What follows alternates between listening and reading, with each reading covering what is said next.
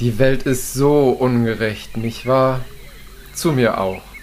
Denn ich werde niemals ein bekannter Podcaster werden. Und du wirst nie wieder aus dem Lockdown herauskommen. Adieu. Hat deine Mutter dir nicht beigebracht, dass man mit Ängsten nicht spielt? Was willst du hier? Ich soll dir ankündigen, dass eine neue Folge MedTech Smoothie auf dem Weg ist. Also, hoffentlich kannst du erklären, wieso du die Vorbereitung vergessen hast. Ach, schäm dich, Bene. Jetzt hast du mir das Wochenende verdorben. Ha! Die Themen werden dir bestimmt um etliches mehr die Laune verderben. Da tobst du wieder wie ein verschnupftes Nashorn. Oh, ich zittere schon vor Angst.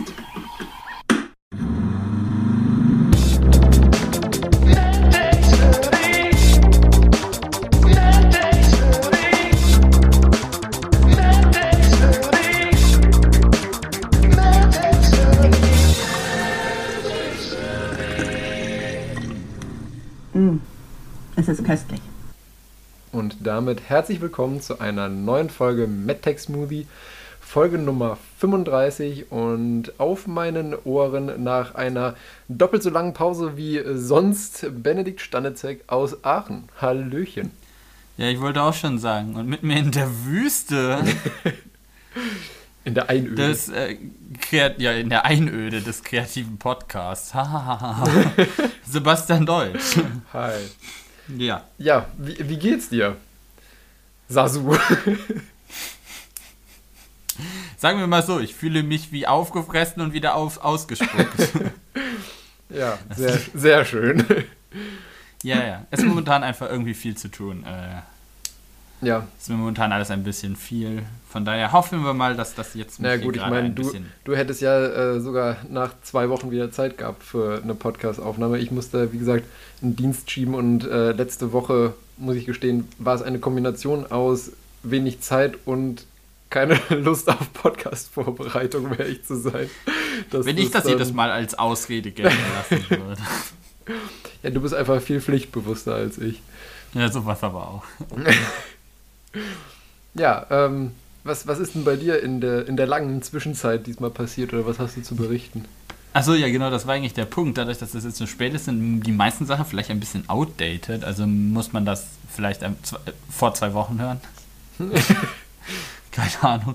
Ja, äh, König der Löwen-Intro, das hatte ich mir eigentlich ausgehört, weil der großartige äh, äh, Thomas Fritsch gestorben ist, die Stimme von Scar, wie zum Beispiel in vielen quasi unserer Disney-Bösewichte aus der Mhm. Kindheit. Ähm, ja, äh, das habe ich da kurz mal mit aufgegriffen und gesagt, das wäre vielleicht ganz passend. Äh, was in der Zwischenzeit passiert? Ähm, wir, wir- dürfen uns jetzt nicht nur Bürgertests in Aachen holen, also quasi äh, so oft wie wir wollen uns an diesen öffentlichen Teststellen testen lassen, was ich eigentlich immer schon ganz ausreichend finde. Die Uni hat jetzt auch beschlossen, dass man äh, an den Instituten selbst Tests bekommen kann, äh, damit die Sicherheit da weiter erhöht wird. Äh, und wie so vieles momentan an dieser Hochschule ist das eine einzige Farce, weil wir haben quasi an, für eine Woche, für 130 Mitarbeiter ungefähr, äh, ganze 20 Tests bekommen. Okay, wow. Damit ist die Pandemie beendet. Als beendet können- erklärt worden oder? Kann, keine Ahnung, was die haben, aber das ist Ja. halt, das ist, glaube ich, habe ich das ein oder andere Mal hier schon moniert, dass dieser Krisenstart unserer Hochschule äh, vollkommen losgelöst Ja, von der, von der, aktu von der, äh, von der tatsächlichen Wirklichkeit agiert, was auch in diver diversen äh, ja, Entscheidungsebenen der, der Hochschule schon für Unmut sorgt. Also ob das jetzt bei den Studenten anfängst bis hoch zu den Professoren, weil dieser Krisenstab für, selbst für Professoren nicht zu erreichen ist und irgendwie total inst, inst, intransparent agiert und halt eigentlich basically irgendwas dann entscheidet und man sich immer die Hände vor den Kopf haut und sich denkt so, wo kam das jetzt her? Das ist ja schön und gut, wenn die Strategie aber ist, dass man jetzt kostenlos sich halt äh, dann diese Tests, dass die dann von der RWTH zur Verfügung gestellt hat, aber wenn man das halt einfach beschließt, ohne überhaupt dann anscheinend eine Idee zu haben, wie das realisiert werden soll, dass das dann auch wirklich funktioniert, dann lasse ich das halt erstmal. Vor allen Dingen, weil eigentlich basically das Testangebot in Aachen eigentlich für, also für meine persönliche Meinung wirklich gut ist. Ich kann ja in jeder Ecke in so eine Teststation reinfallen und mich testen lassen. Also. Ja. Speaking, speaking of äh, Tests, was hältst du jetzt von der, von der Idee beziehungsweise von dem Vorhaben, was ja schon einige Bundesländer umgesetzt haben, geimpf, zweifach geimpfte Getesteten gleichzusetzen? Nur mal so als kleines Meinungsbild. Boah. Jo, da ist, ja das, da ist das ja auch wieder mit der, mit der Meinung. Das hast du, ich glaube ich, jetzt dann schon direkt den, den Nagel auf den Kopf getroffen.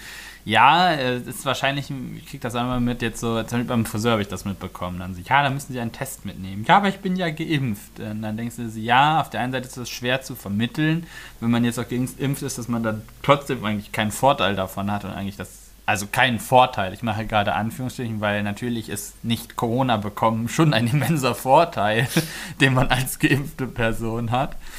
Äh, aber jetzt so nach dem Motto, ja, die Leute lechzen danach, wieder nach Normalität. Und dann, ja, bin ich mir aber nicht sicher, ob man ihnen da einfach quasi aus politischem Kalkül nachgeben sollte, weil es ja doch so weit mein aktueller Forschungsstand oder dem, was ich da mitbekommen ist, dass selbst äh, zweifach geimpfte Leute immer noch Coronaviren transportieren können und sie somit auch noch verteilen können. Und demnach würde das ja schon eigentlich ja Sinn machen, auch da noch eine weitere Teststrategie zu verfolgen, um halt eine Ausbreitung zu verhindern. Ja gut, aber andererseits kann man halt da, dagegen halten, wenn Geimpfte in, Anführ also in Anführungszeichen keine Vorteile haben, dann, äh, ich meine, ich, ich finde es halt Schwachsinn insofern, dass man äh, sagt, äh, die müssen alles gleich machen wie alle anderen, weil dann würden wir nie aus dem Lockdown rauskommen, bis wir irgendwie eine Impfquote von 70, 80 Prozent haben. Vollkommen richtig. deswegen ja, das wäre dann die Konsequenz. Genau, deswegen finde ich es sinnvoll, ähm, dass man eben so einen gewissen Übergang schafft, sodass halt man alles wieder langsam hochfahren kann und nicht dann irgendwann sagen muss, okay, wir haben jetzt 80% er erreicht, jetzt machen wir halt alles wieder sofort auf. Und so kann man halt ein bisschen einen fließenden Übergang äh, hinkriegen okay, und so früher, gesehen, früher wieder ein bisschen mehr Normalität ähm, hinkriegen. Und es gibt ja auch schon so Impfmodelle, sage ich mal, und Berechnungen, wonach ähm, wir Richtung jetzt Ende Juni, glaube ich, war das, äh, prognostiziert wird, wenn wir jetzt die aktuellen Impfquoten beibehalten können, dass dann schon zumindest irgendwie 60, 70 Prozent erst geimpft sind, sage ich mal zumindest. Dann ist ja, ja, auch nur noch eine Frage von einem Monat, bis dann diese 60, 70 Prozent auch zweimal geimpft sind. Ja. Und Vielleicht sehe ich das auch halt nur durch meine Brille, dass ich, wie ich immer sage, dass das hier mit dem Testen eigentlich so ist, so quasi wie gerade mal schnell in den Supermarkt springen irgendwie. Und ja. dass ich dann halt sage, so dann, ja, im, im, also mich testen lassen schränkt mich persönlich dann nicht ein, dann kann man das einfach machen. Aber das sieht wahrscheinlich dann halt in Regionen aus, wo das mit dem Testen deutlich anstrengender ist oder vielleicht auch für Altersgruppen, für die das ja. deutlich anstrengender ist, also für gerade ältere Leute. Also ja, ich gehe halt dann gerade, ich spuche mir halt gerade schnell online einen Test, renne dann dahin und dann, ich, da bist du ja nach zwei Minuten noch wieder draußen. Das ist ja, die rammen dir ja nur das Stäbchen dann da rein und Jod ist. Also. Ja, ne, also zum Beispiel bei, ich, ich fand das äh, schon jetzt sehr praktisch, dass jetzt ab morgen das ja mit den geimpften NRW zumindest auch so geregelt wird, dass die keinen Test mehr zum Beispiel für einen Friseur brauchen. Weil ich zum Beispiel hätte nämlich am, oder habe am Mittwoch einen Friseurtermin um 19 Uhr abends und ich arbeite halt die Woche wieder bis 18 Uhr jeweils und äh, der Test darf ja nicht älter als 24 Stunden sein. Das bedeutet, ich arbeite regulär bis 18 Uhr, manchmal, wenn halt viel zu tun ist, auch mal bis halb sieben oder sowas. Und ja. dann hat halt kein Testzentrum mehr offen. Und Echt nicht? also ich habe jetzt mal, also ich habe jetzt natürlich nicht intensiv gesucht, aber die, die ich gesehen hatte, die waren alle um 18 Uhr zu. Oh, cool. Also bei uns sind die tatsächlich bis äh, nach 8 Uhr, haben, kann man da noch Termine machen.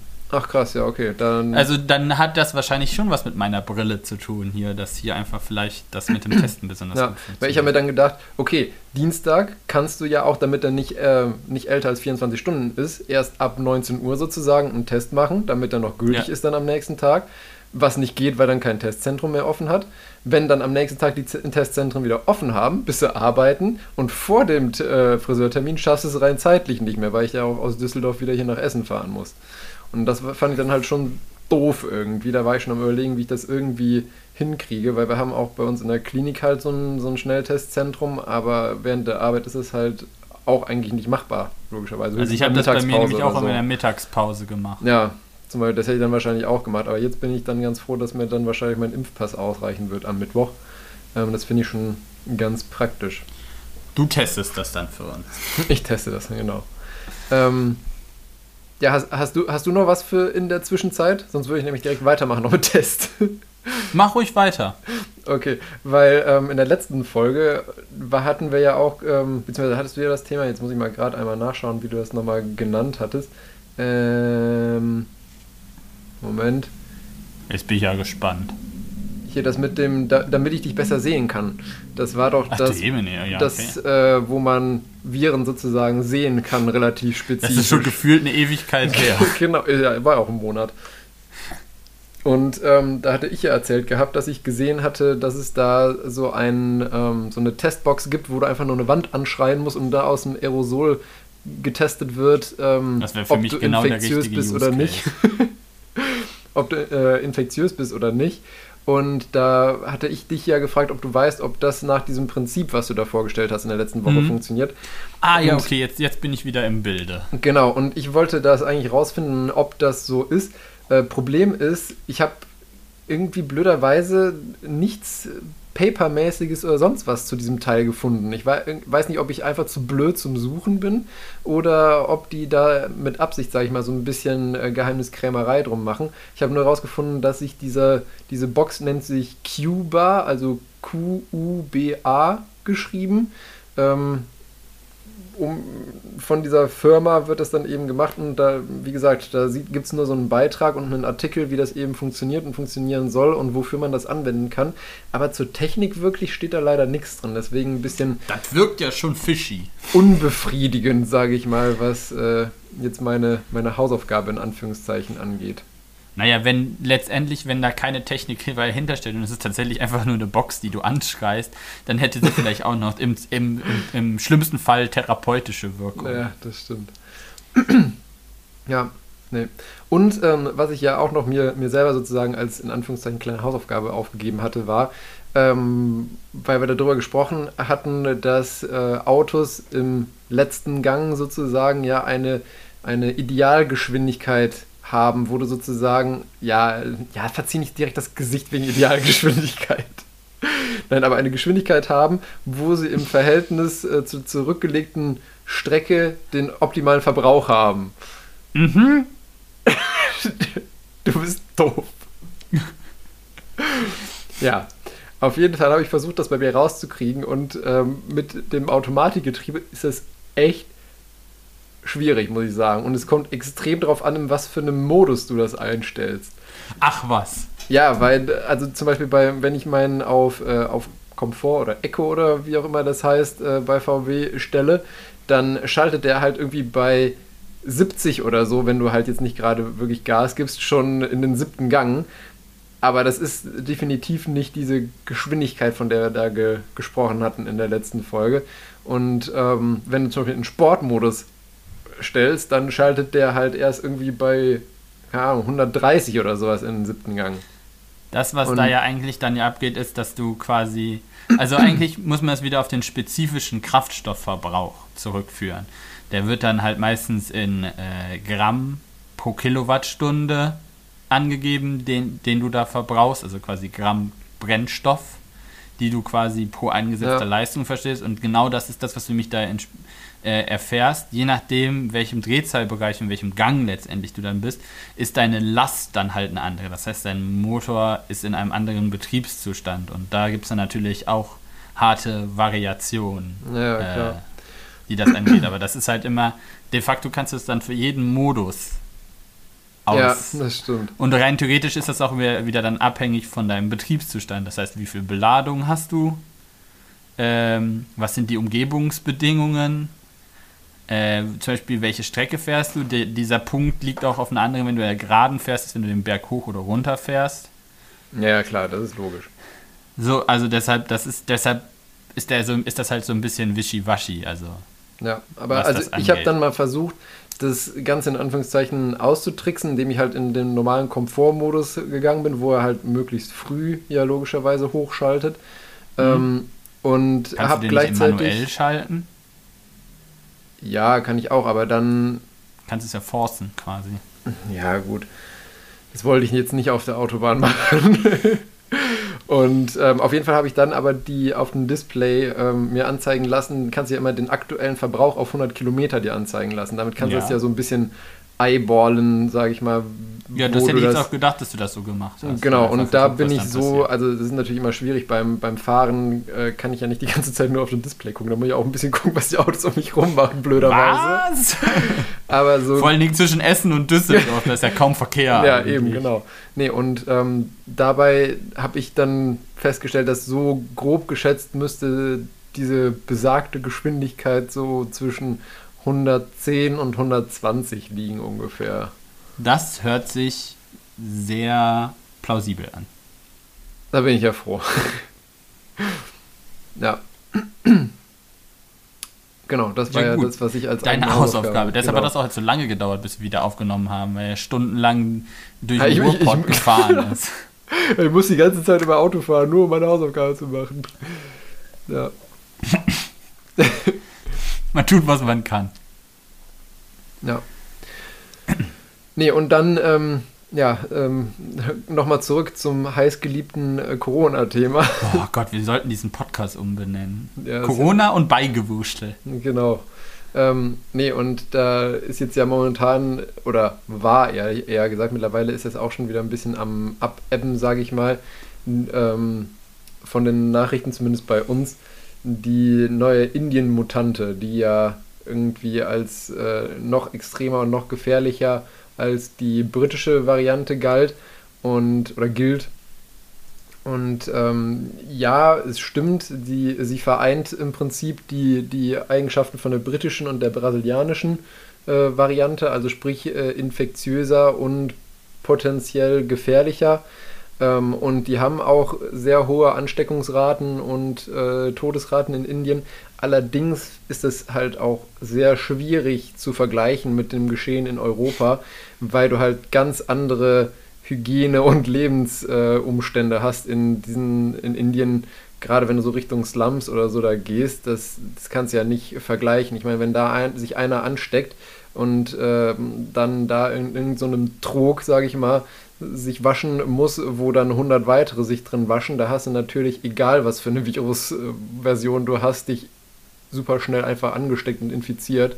Ähm, deswegen ist das sehr schwierig, da irgendwie eine, eine valide, halbwegs valide Rechnung draus äh, zu machen.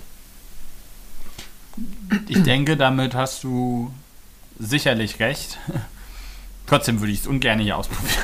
Nee, Aber klar, also das, das steht außer Frage. wenn die, wenn die äh, Mutation da, die diese B16, 17 oder 116.7, wie sie heißt, durchsetzt, dann, äh, dann wird sie sich, also wenn sie sich hier durchsetzt, dann wird sie wahrscheinlich auch irgendeinen Vorteil haben. Wenn sie das nicht Natürlich. tut, hat sie hier halt keinen Vorteil. Letztendlich sind das ja auch immer, wenn das halt, wenn wir von, wenn das lokale Mutationen ausstehen, die irgendwann das sind, sind das halt natürlich Mutationen, die, die an die um, äh, Umgebungsbedingungen da spezifisch nochmal angepasst sind, Ja. sonst hätten sie halt sich ja nicht durchgesetzt. so sieht's aus. Wildtyp-technisch. Das ist halt, ja, genau, ja. das ist das Gleiche, warum man, äh, warum wir hier so eine hohe Abdeckung mittlerweile mit der äh, britischen Variante Ja. Haben, im Gegensatz zu der südafrikanischen oder der brasilianischen. Das Weil was die Umgebungsbedingungen hier zu Großbritannien deutlich näher sind als zu Südafrika oder Brasilien und demnach das wahrscheinlich deutlich näher dann halt der, der auf die der Variante entgegenkommt, sagen Ja. wir so. Ja. Und ähm, was ich noch, noch ganz äh, lustig fand, ich habe blöderweise, ich hätte es gerne in die Show Notes gepackt, das war jetzt auch nämlich vor anderthalb Wochen oder so, hatte ich einen ganz äh, lustigen Artikel mal gesehen gehabt beim Durchklicken so von Nachrichten, ähm, wo ich mir gedacht habe, so ja, das ist der, der Ingenieur im Arzt, in Anführungszeichen. Da ging es nämlich darum, dass äh, viele Hausärzte oder generell Praxen ähm, Probleme haben, wie sie denn adäquat den, äh, den BioNTech-Impfstoff transportieren. Nicht nur jetzt bezüglich der Frage des Kühlens, sondern auch, weil er ja, sage ich mal, relativ erschütterungsempfindlich ist. Und die meisten Arztpraxen kriegen dann ja nicht so, ein, so eine komplette sage ich mal, Handelspackung in Anführungszeichen, da sind ja irgendwie, ich glaube, 50 Stück oder so drin, sondern eher halt irgendwie so, keine Ahnung, 10 Fläschchen oder sowas in der Größenordnung für eine Praxis oder 5 oder so. Da kriegst du ja aus einer Flasche auch immer 5 äh, oder 6 Impfdosen raus. Und ähm, da gab es dann, war so eine Fotokollektion von ein paar äh, ja, Sachen, um die irgendwie stabil zu lagern. Das ging von Spülschwämmen, wo man dann halt so Löchlein reingeschnitten hatte, um die halt aufrecht da reinzustecken, damit die nicht umkippen und hin und her rollen in der Box, in der Kühlbox. Oder eben sogar zum Teil Versionen äh, aus dem 3D-Drucker, wo dann wirklich ein Apotheker dafür extra so 3D-Halterungen gedruckt hat. Ähm, und ja, alles, alles mögliche. Und was ich auch sehr schön fand, äh, mit Lego tatsächlich. Da hat ja. einer ein Kind die, ein paar Lego-Steine geklaut und da dann passend für eben einfach so ein, im Prinzip, sage ich mal, in Anführungszeichen eine kleine Bierkiste für Impfstoffampüllchen gebastelt. Da, da freue ich mich zum einen über quasi den Ingenieursgeist, der da an den Tag gelegt worden ist. Zum anderen frage ich mich, warum dieser an diesem Punkt überhaupt nötig war. Ja, das stimmt. Ja, das fand ich auf jeden Fall ganz lustig und ich hätte es auch sehr gerne äh, reingepackt. Man, man kann es auch einfach googeln, indem man irgendwie eingibt äh, Community Transport oder sowas. Da gibt es so ein paar Bilder, wenn man dann auch bei Google auf Bilder geht. Aber in dem Artikel war es halt schön gesammelt und aber ich habe den leider nicht mehr gefunden. Deswegen kann ich es leider nicht ver verlinken. Ja. Äh, aber ja, wa warum ist das überhaupt nötig? Warum gibt's da, warum ist das nicht von Werk aus so, dass das naja, das, wie gesagt, das Problem ist halt einfach, dass die Verpackungseinheit vom Werk aus, das ist halt ein Karton mit, ich glaube, irgendwie 50 Fläschchen oder so drin. Ja, ja, aber die wissen Und ja jetzt auch quasi, wie ihr Anwendungsbedarf aussieht. Ich denke mal einfach, dass, dass die einfach jetzt äh, nicht Zeit und äh, Lust hatten, um da nochmal extra Verpackungsstraßen mit kleineren Einheiten zu zu machen. Ja, ja, okay. Ja, anders kann ich mir nicht erklären. Das werden, sind alles Optimierungsprobleme. Genau. Wenn es so ist, ist so vorangeht, äh, soll mir das auch recht sein. Ja, so ist es. Damit wäre ich zumindest auch jetzt äh, durch mit meinem was, was geschah, was noch nachzutragen ist, Geplänkel. äh, ich habe tatsächlich vielleicht noch gut, dass ich mir das jetzt bis jetzt aufgenommen habe, weil ich da habe das zwar unter Nachträge und was in der Zwischenzeit passiert ist, weil wir da schon mal drüber gesprochen haben und das in der Zwischenzeit war, aber eigentlich wollte ich da auch schon ein bisschen mehr mit drüber sprechen. Von daher äh, können wir ja jetzt quasi die Folge eröffnen äh, und ich mache das gleich hier am Anfang. Äh, also was ich mitgebracht habe. Ich habe nämlich noch mal was Neues von Ingenuity mitgebracht, unserem kleinen äh, Mars-Helikopter über den wir uns ja schon mal Ach, ja, ja, ja. Äh, äh, äh, unterhalten hatten, als wir äh, über Perseverance damit war. Perseverance, Perseverance, Perseverance, ja, das Gerät gesprochen hatten äh, auf dem Mars. Dann habe ich als Paper mitgebracht, Hallo Herr Ackermann. Ähm, ja, da bin ich gespannt, was, da, was es damit so, auf sich hat. Noch so was Kleines für zwischendurch, passt auch wieder dazu. Crew, also Dragon Crew 2 ist ja gestartet und äh, da äh, habe ich von ein, ein Tweet von der ESA gesehen, wo quasi die Launch Procedure gezeigt worden ist, also was die äh, äh, quasi die Astronauten so alles machen, bevor sie in diese Rakete klettern. Das fand ich ganz niedlich mhm. eigentlich, das könnten wir uns auch mal angucken. Und dann habe ich als Causa Obscura noch äh, die guten MMS. Also, du guckst skeptisch bei MMS denke ich nur an die ehemalige Möglichkeit, ähm, als Alternative zur SMS halt Bilder oder Daten zu verschicken. genau. nice. Nein, das heißt, äh, das steht für Miracle Mineral Supplement. Oh Gott, das klingt schrecklich. Ja, ist es auch. Naja, was werden wir machen? Ja gut, ähm, ich habe, äh, weil ich gesehen habe, dass du halt alle, alle Kategorien sozusagen bespielst, habe ich mich etwas zurückgehalten ähm, und habe hab kein Paper dabei, aber ich dachte mir, ähm, weil ich da auch durch Zufall drüber gestolpert bin, ich mache mal getreu meiner Zunft sozusagen einfach äh, etwas zum Auge. Und deswegen heißt mein Thema auch einfach nur das Auge mit ein paar interessanten Fakten am Märchen und auch zwei kleinen Experimenten sozusagen zum Nachmachen. Und ähm, als. Äh, ich lese das gerade. und als kleinen äh, Nachtrag, beziehungsweise äh, ja, für, für zwischendurch, habe ich jetzt vor einer Woche oder so einfach so nochmal bei uns in unsere Podcast-E-Mails sozusagen reingeschaut, in die ich äh, ewig nicht mehr reingeschaut habe, weil da eigentlich eh nie irgendwas Spannendes bisher passiert ist. Und dann ist mir durch, durch Zufall aufgefallen, dass wir, jetzt muss ich gerade mal selber gucken, wann das war, am 13. Februar haben wir, und das fand ich auch beachtlich, um 0.23 Uhr ähm, Hatten wir uns wieder zum Einschlafen gehört? genau, ein, äh, einen sehr, sehr langen Kommentar, muss man sagen, bekommen hm. von einem äh, unserer Zuhörer, der sich äh, Jaman, German oder wie auch immer man diesen Namen aussprechen mag. Äh, ich entschuldige mich, falls es falsch ist. Ähm, einen sehr langen äh, Kommentar bekommen zu. Ich bin gespannt. Zu unserer Folge Nummer 6 war das tatsächlich so. Ich denke, du wirst dann auch uns noch erklären, was Folge 6 war, weil ich habe keine Ahnung. Ja, ich, ich, äh, ich musste auch äh, tief in meinem Oberstübchen graben, worum es dann nochmal ging. Aber das war sogar ein Thema von dir, also müsstest du das eigentlich machen, nicht ich. Ach du Jemine, okay. Da ja, aber da sprechen wir dann danach drüber. Und ich habe natürlich den humoristischen Rauskehrer auch dabei. Mm -mm. Ja, okay. Also jetzt dann nochmal kurz mit äh, Ingenuity. Vielleicht nochmal so als kurze Wiederholung. Das war halt, ist unser, äh, so, so ein kleiner Helikopter, der so also was heißt Helikopter? Es ist halt de facto eine, eine, eine Kiste mit vier Beinen dran und einem Doppelrotor oben drauf.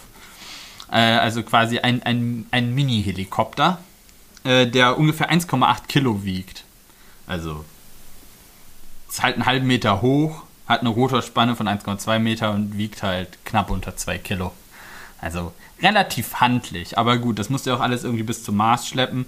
Äh, und eigentlich ist das auch nur ein, ein, ein Technikdemonstrator. Also man will damit ausprobieren, ob äh, man so, so quasi dieses Flugprinzip des Helikopters auf dem Mars auch funktioniert wie hier. Ich hatte ja da schon gesagt, dass, das ein, ein, dass es da ein paar Problemchen nämlich gibt, dass das gar nicht so einfach ist, weil der Mars halt eine deutlich dichte, äh, dichtere, sage ich schon, eine weniger dichte Atmosphäre hat äh, als die Erde. Äh, und das macht es ihm halt deutlich schwerer da abzuh äh, abzuhängen. Und zwar ist nämlich die Atmosphäre nur ungefähr 1% so dicht wie auf der Erde. Also da ist relativ, sind halt wenig Moleküle, an denen sich diese, dieser Helikopter, also Ingenuity, nach oben schieben kann. Oder halt eben die er äh, nach unten wegstoßen kann mit seinen Rotoren und in dem Satz halt dann einen Gegenimpuls, würde man sagen, produzieren kann, um sich halt in der Luft zu halten. Ähm, und das hat man jetzt halt in der Zwischenzeit äh, zu einer letzten Folge nämlich ausprobiert dann. Also den hatte man halt dabei. Den hat äh, Perseverance dann halt abgesetzt und ist ein bisschen weiter weggefahren, ungefähr 60 Meter weiter weggefahren, falls da irgendwelche Sachen mit passiert, weil das Ding halt autonom agieren muss, weil die Latenz halt von der Erde bis zum Mars zu lang wäre. Also kann man das nicht direkt fliegen wie so eine Drohne. Das heißt, man gibt ihm dann Kommandos und die muss dieses Gerät halt dann halt selbstständig ausführen. Äh, und am 20.04. hat man das das erste Mal halt versucht. Äh, und da ist es tatsächlich geglückt. Das Ding ist einfach äh, drei Meter von, äh, vom Boden abgehoben, nach oben senkrecht und dafür 39,1, äh, also der Flug hat 39,1 Sekunden gedauert und von diesen 39,1 Sekunden hat er 30 Sekunden halt still über diesen, also drei Meter, in drei Meter Höhe über dem Start- und Landeplatz halt geschwebt. Äh, also haben sie ihm dann quasi gesagt, der Befehl, der dann kam, war abheben und dann halt in drei Meter Höhe verharren und dann wieder landen. Und das hat äh, Ingenuity bestens gemeistert. Äh, und damit war es das äh, erste menschengemachte Gerät, das einen kontrollierten, motorgetriebenen Flug auf einem anderen Planeten absolviert hat. Es hört sich wieder an, als ob man einen Rekord extra dafür aufgestellt hat. Weil das halt so kleinschrittig ist. Aber ja, ich finde das schon eigentlich ziemlich großartig, wenn man so drüber nachdenkt, so die Menschheit. Jetzt können wir auch andere äh, Dinge auf anderen Planeten fliegen lassen, nicht nur fahren lassen. Ähm, die Rotoren drehen sich ungefähr mit 2400 Umdrehungen pro Minute, um halt den Auftrieb zu ähm, erzeugen. Dazu muss man jetzt ja sagen, eigentlich denkt man ja so, ja, nur 1% der Dichte, das ist ja ein riesiges Problem. Dazu kommt aber halt zur Hilfe, dass der Mars nur ein Drittel der, Erdanzie äh, der, der, der Marsanziehung hat. Also ein Drittel der Erdbeschleunigung aufweist äh, und es ihm demnach einfacher macht. Also man braucht weniger Kraft, äh, um abzuheben. Äh, das kommt einem dann wiederum entgegen. Ähm, die Entwicklung von dem Ganzen, dieser, Machbarkeitsstudie dazu, hat ungefähr sechs Jahre gedauert. Also, das ist jetzt nicht, wo sie gesagt haben, ah, wir sind ja mal wieder auf dem Mars, let's do it, sondern das hat man sich schon sehr genau halt äh, über, überlegt. Und aufgrund der Geschichtsträchtigkeit hat man jetzt halt diesen Platz oder dieses Plateau, auf dem das, dieser Test stattgefunden hat, äh, Wright Brothers Field genannt, also in, in Memoriam an die Gebrüder Wright, die halt den ersten motorisierten Flug der Menschheit hier auf der Erde durchgeführt haben und das halt, das fand ich so, das ist so ein netter Touch. Äh, und tatsächlich hat äh, von der internationalen zivilen Luftfahrtorganisation Ingenuity auch ein offizielles Kennzeichen bekommen. Hätte es ja eigentlich nicht, weil das Ding ja nicht auf der Erde rumfliegt, aber es hat jetzt mhm. halt auch eins bekommen, nämlich IGY1. Das ist quasi somit das erste auf dem Mars vergebene Luftfahrtkennzeichen. Wie putzig. Ja. Fand ich auch nett. Mittlerweile findet man tatsächlich auch einige Bilder, die nicht nur halt Perseverance von fern gemacht hat, um halt zu zeigen, dass das auch wirklich funktioniert hat, sondern Ingenuity selber macht zwar auch zwar nur Schwarz-Weiß-Bilder, aber, sie macht, aber äh, das kleine Ding macht halt auch Fotos und dann sieht man halt den Schatten nach unten. Also dass es tatsächlich mhm. fliegt, was ich auch ganz cool finde. Äh, Alle, alles Photoshop, alles nicht echt.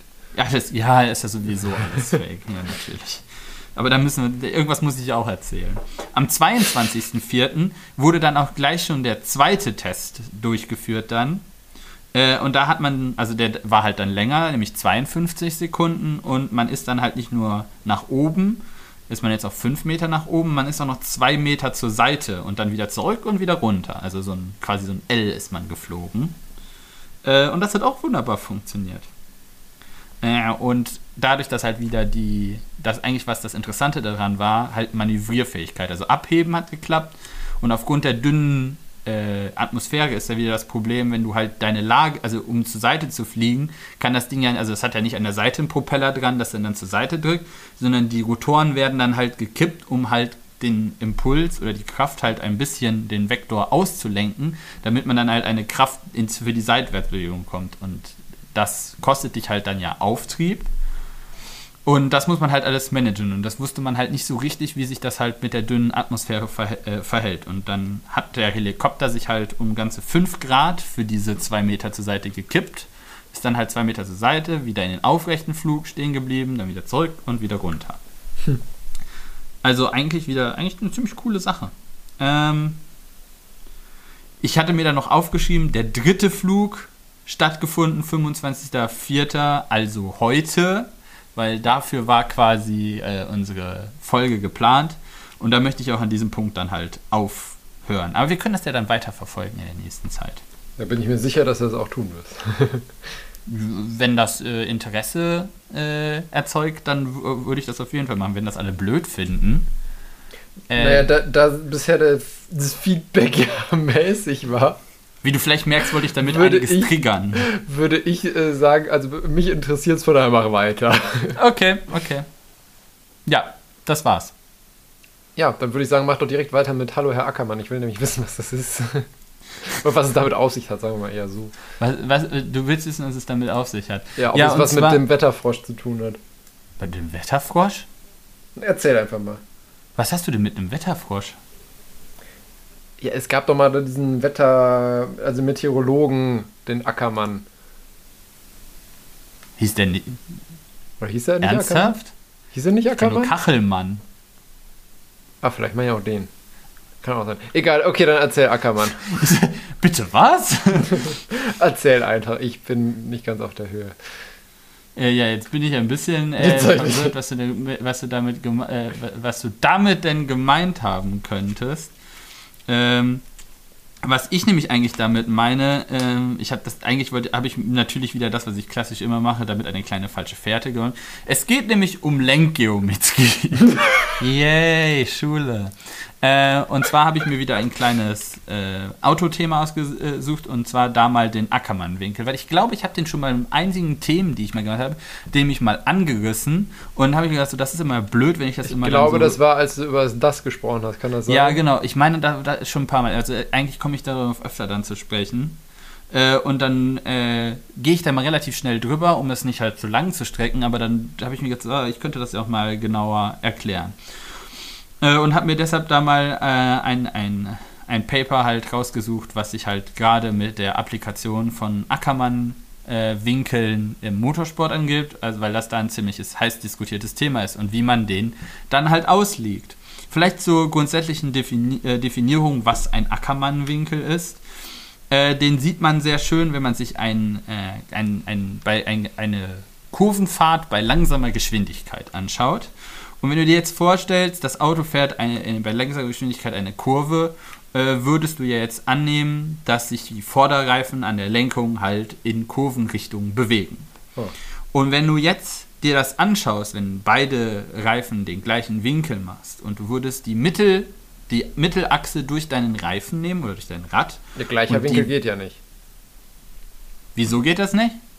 Na, weil das kurveninnenliegende Rad ja einen engeren Radius fahren muss als das äußere.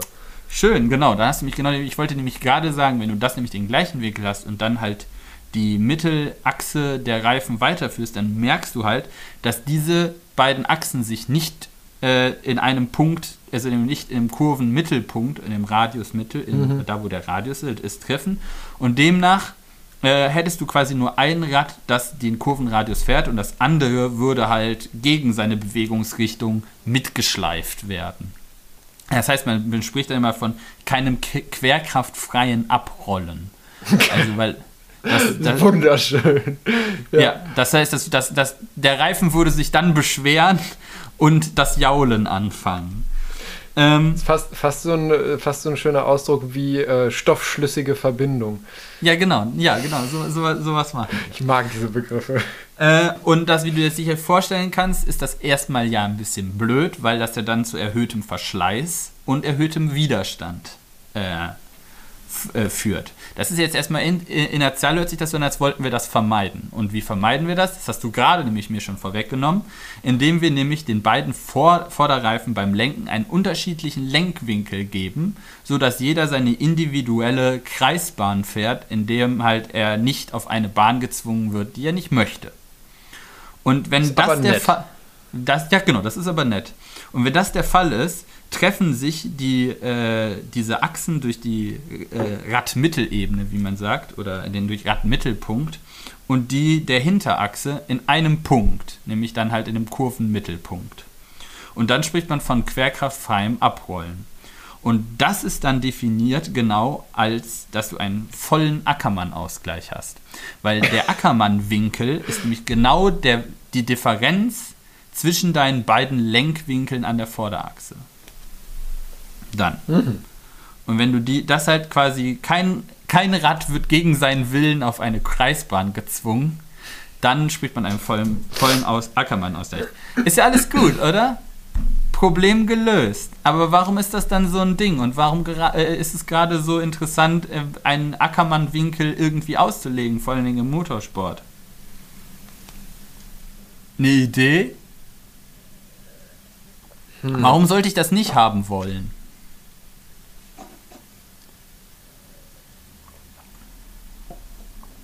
Ne, ich. Ich könnte mir vor. Also im, im Motorsport, da, da herrschen ja auch andere Kräfte, sage ich mal, als auf der normalen Straße.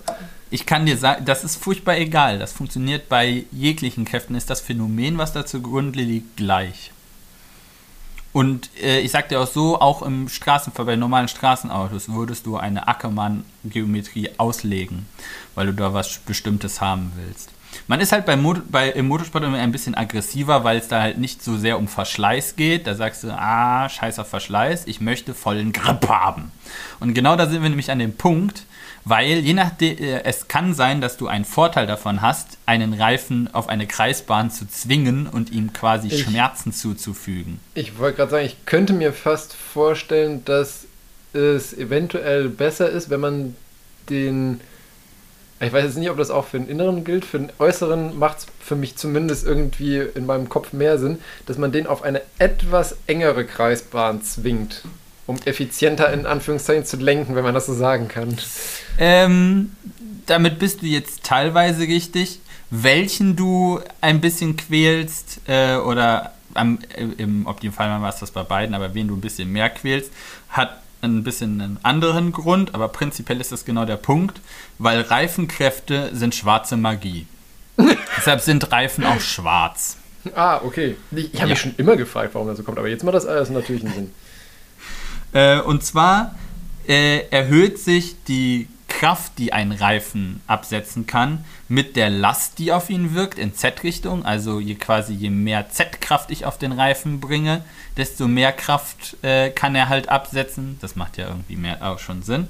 Ja. Allerdings auch zum Beispiel mit einem Faktor, der Schräglaufwinkel heißt. Also wenn ich den die, äh, die Laufrichtung des Reifens quasi nicht in die gleiche Richtung, in die, in die gleiche Richtung zeigt, indem ich das Rad bewege. Und dieser Winkel, also du kannst quasi die, in die Richtung der Reifen zeigt, kannst du dir vorstellen als Mhm. eine Richtung und in die sich dann das Rad bewegt. Das ist eine andere Ja, okay, Richtung. Und das dann hast du eine stimmt. Ja, ja, Winkeldifferenz. So, und diese Winkeldifferenz be, äh, be, bezeichnet man halt als Schräglaufwinkel. Macht Mhm. ja auch irgendwie Sinn, weil der schräg läuft. Halt. Ja. Äh, und über diesen Faktor verändert sich auch nochmal die Kraft. Das ist allerdings nicht linear, weil sonst könnte man ja einfach sagen, ja, mehr Schräglaufwinkel gleich mehr Kraft. Das wäre ja zu einfach. Äh, und zwar hat diese, diese, diese Kurve einen Maximalpunkt bei einem bestimmten Schräglaufwinkel. Äh, und dieser Schräglaufwinkel ist nicht, also dieser Maximalpunkt ist nicht null. Das heißt, mit zunehmendem Schräglaufwinkel produziere ich mehr Kraft. Und wenn ich einen bestimmten Schräglaufwinkel überschritten habe, setzt, äh, fällt das wieder ab. Äh, und dann kann ich auch grundsätzlich noch sagen, dass dieser Punkt, dieser Schräglaufwinkel, Maximalpunkt, sich mit unterschiedlichen Radlasten ändert. ja. Jetzt sind wir total verwirrt. Nö, macht bisher noch Sinn für mich. Das heißt, je nach ich Radlast nicht der, möchte ich ich, ich möchte zwar nicht derjenige sein, der das alles unter einen Hut bringen muss, aber versteht du ich Aber was wir, was wir grundsätzlich mitnehmen können, ist dann halt einfach, wir wollen einen Schräglaufwinkel haben an der Vorderachse, um halt mehr Kraft zu erzeugen. Äh, in, der, beim, in der Straßen, im Straßenbau würdest, äh, für Straßenfahrzeuge würdest du dann halt noch abwiegen, wie viel mehr Verschleiß produziere ich, weil mehr Grip möchte ich da ja auch haben, aber halt nicht um jeden Preis. Ja. Weil wenn ich halt dann alle 200 Kilometer meinen Reifen wechseln will, dann kauft das halt auch keiner.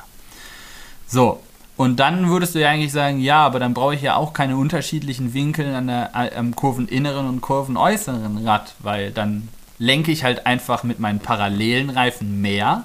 Dann bekomme ich quasi überall die gleiche Differenz an Schräglaufwinkel und gut ist.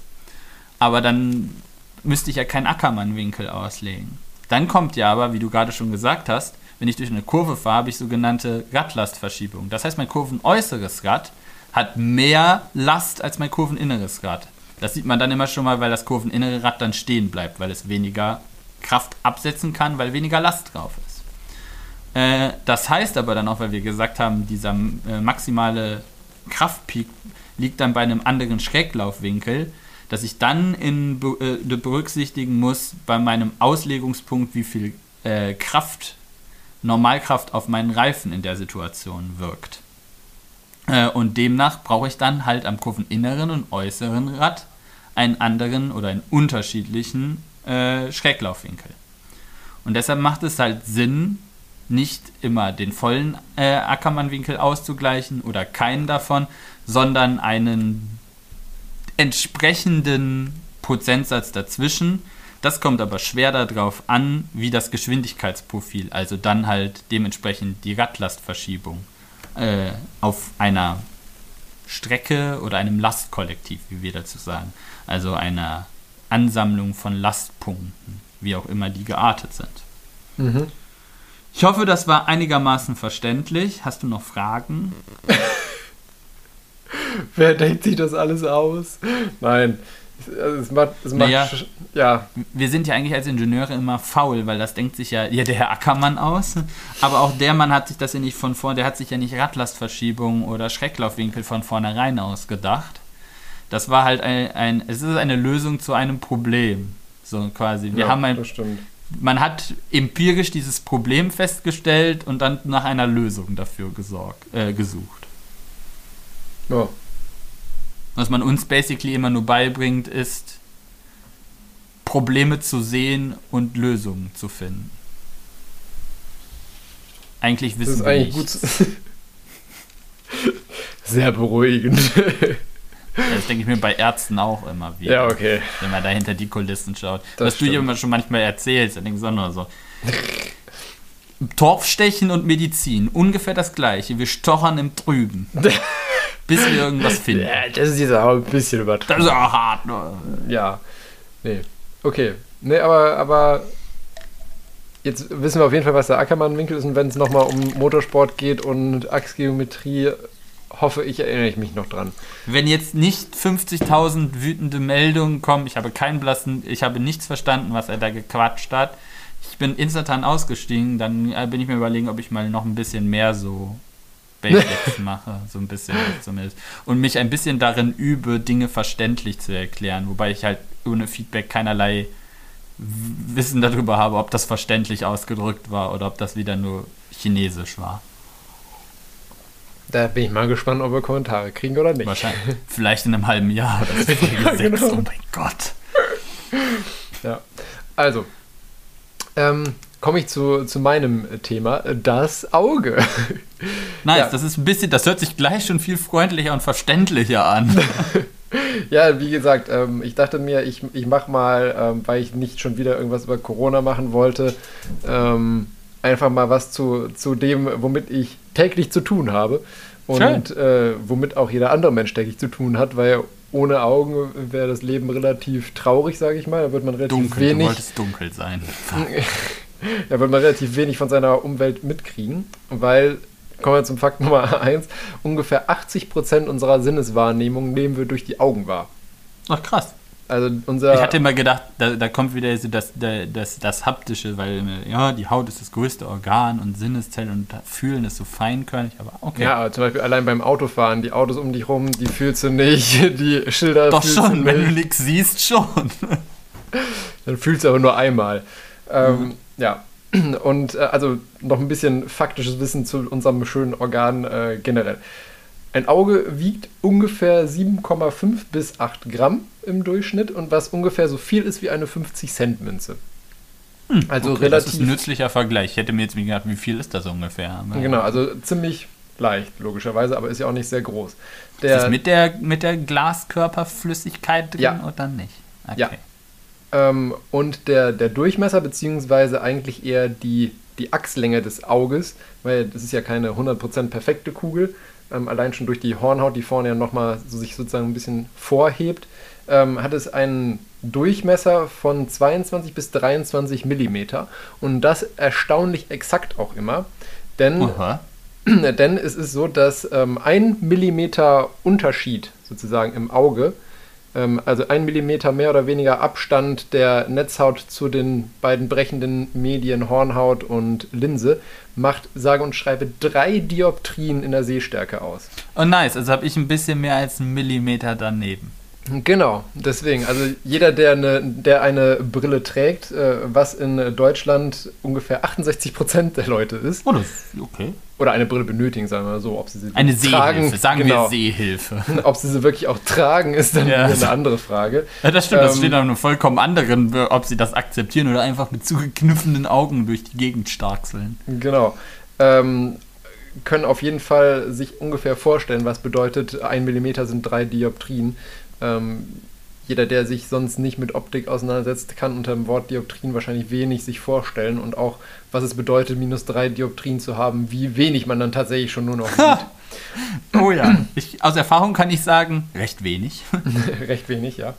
Ähm, aber ich kann mich auch noch daran erinnern, also mit, ich hatte minus 4 Dioptrien. Damals, als ich noch keine Augen-OP hatte. Genau.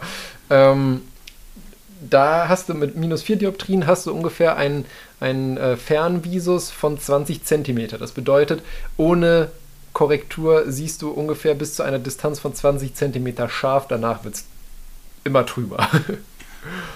Das kann ich auch bestätigen.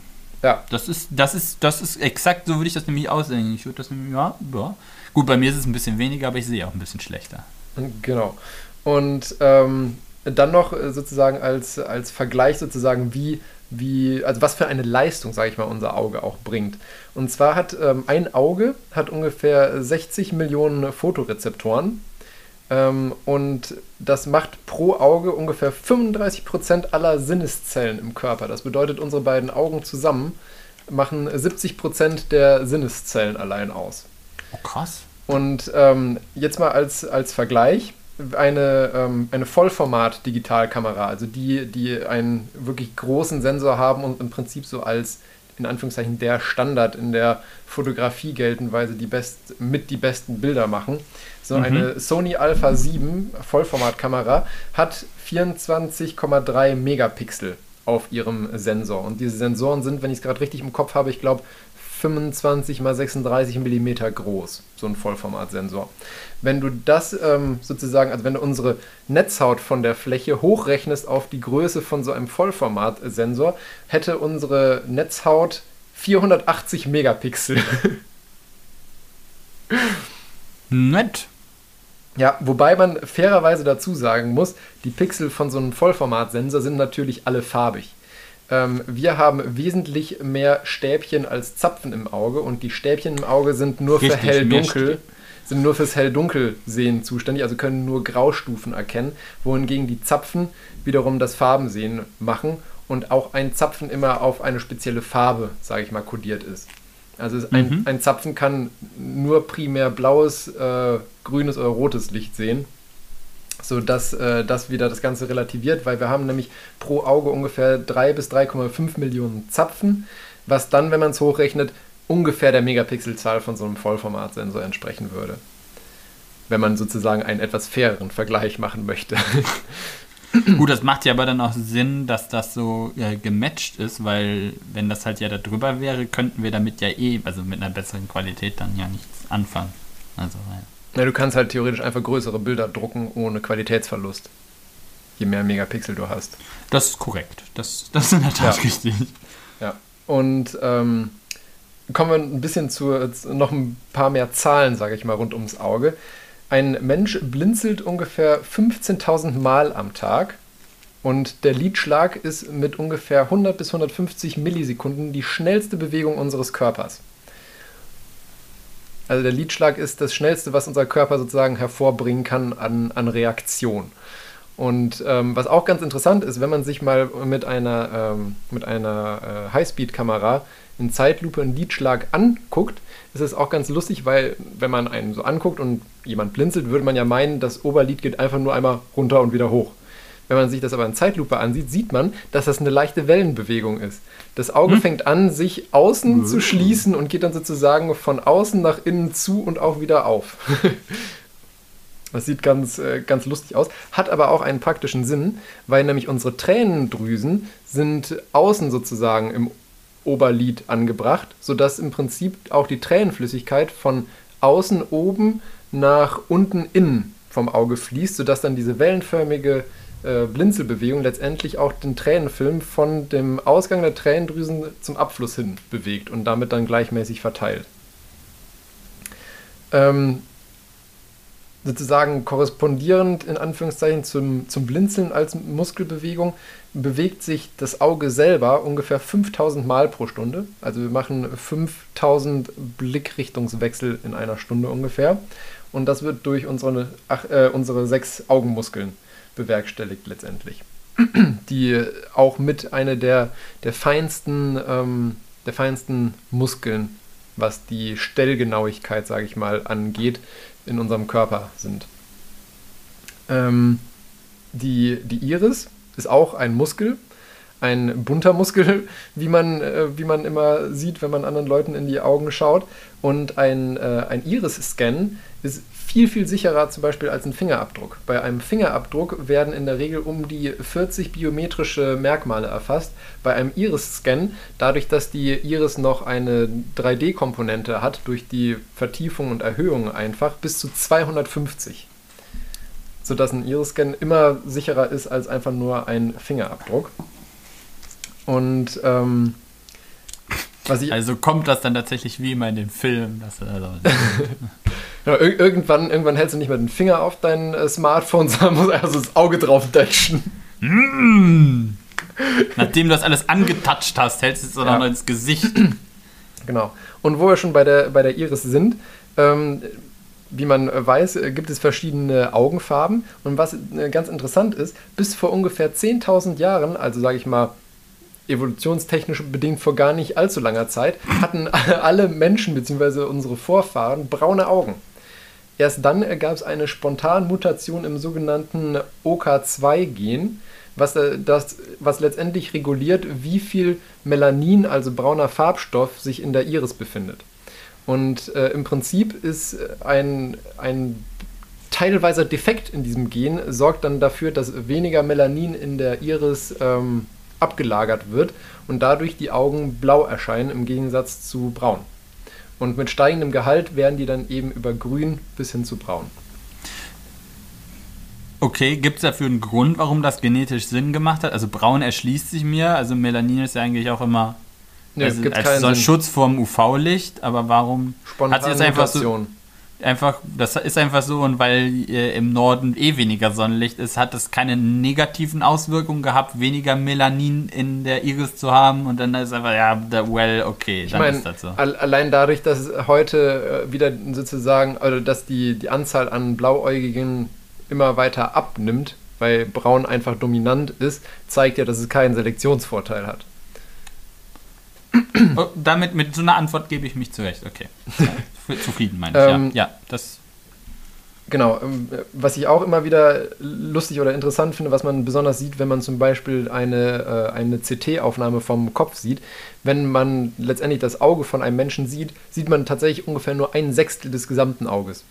Also das Auge ist zwar immer noch ein kleines Organ, aber das, was von Lid und Kopf, sage ich mal, umschlossen ist, äh, ist ein sehr großer Anteil, sodass wir vorne im Prinzip nur sehr wenig vom eigentlichen Organ sehen. Ich habe ähm, das, glaube ich, auch schon mal irgendwie so, so ein, äh, irgendwo mal in einer Ausstellung so ein richtiges Auge gesehen, so mit dem Sehnerv hinten dran und sowas. Und da schon so, ja. wow, okay. Ja. Und. Ähm, und noch ein kleiner, ein kleiner Fun-Fact, der ja eigentlich noch eher gepasst hätte zum Blinzeln. Es ist unmöglich, mit offenen Augen zu niesen. Okay. Okay. Es, es, ist nicht möglich, mit offenen Augen zu niesen, weil das ein so angeborener und verschalteter Reflex ist, dass man das einfach nicht unterdrücken kann. Wahrscheinlich wäre es möglich, wenn du dir natürlich irgendwie eine Lidsperre ins Auge einsetzt.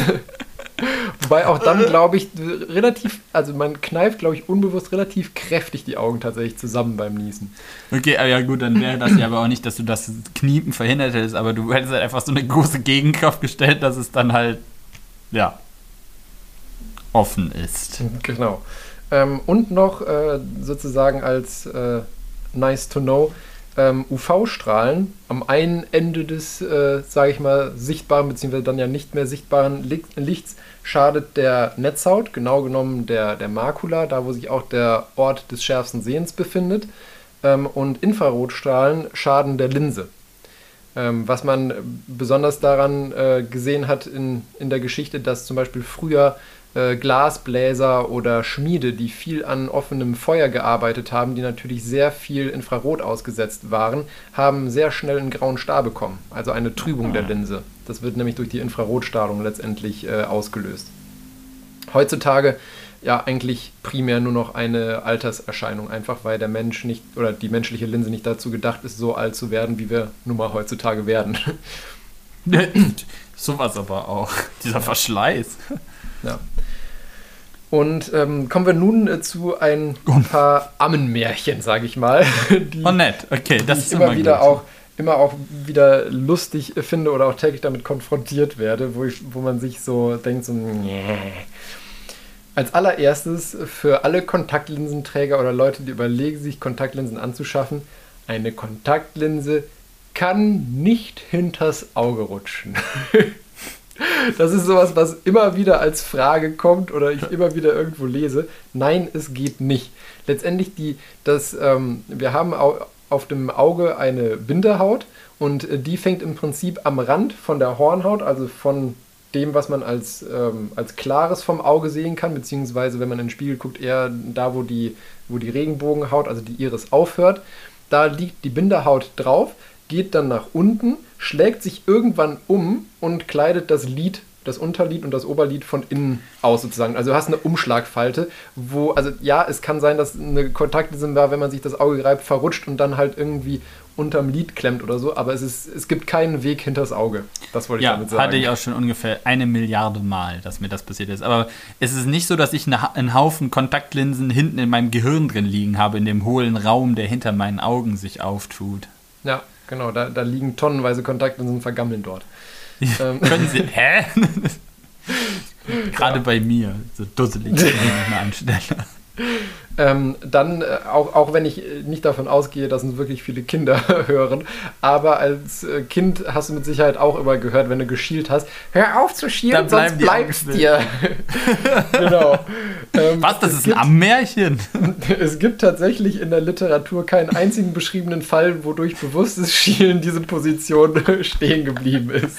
Alleine, dass sich irgendjemand anscheinend die, die Mühe gemacht hat, irgendwelche Aufzeichnungen durchzusuchen, ob sowas schon mal vorgekommen ist. Ja. Dann ähm, noch das Ganze mit dem von, Wehren, äh, von wegen, wenn du Möhren isst, werden die Augen besser. Das ist. Ähm, ich esse sehr viele Möhren, ich habe sehr schlechte Augen. ja, also sagen wir mal so, Möhren sind fürs Auge jetzt nicht schlecht, aber machen dein Auge nicht besser. Wenn du, Kommt drauf an, was, wenn du die isst. Wenn du sie ins Auge steckst, sind die schlecht. Ja, das ist nicht verkehrt, mein Freund. Ähm, aber ähm, was ich eigentlich meine ist, äh, wenn du halt unscharf siehst aufgrund von einer Fehlsichtigkeit, egal ob kurz- oder weitsichtig oder ob eine Hornhautverkrümmung, wirst du das, egal wie viele Tonnen Möhren du isst, nicht bessern können. Ärgerlich. Dann kann ich ja mit dem Möhren, das Möhrenessen aufhören. Ja, pff, kannst du natürlich machen, sind trotzdem nicht ungesund.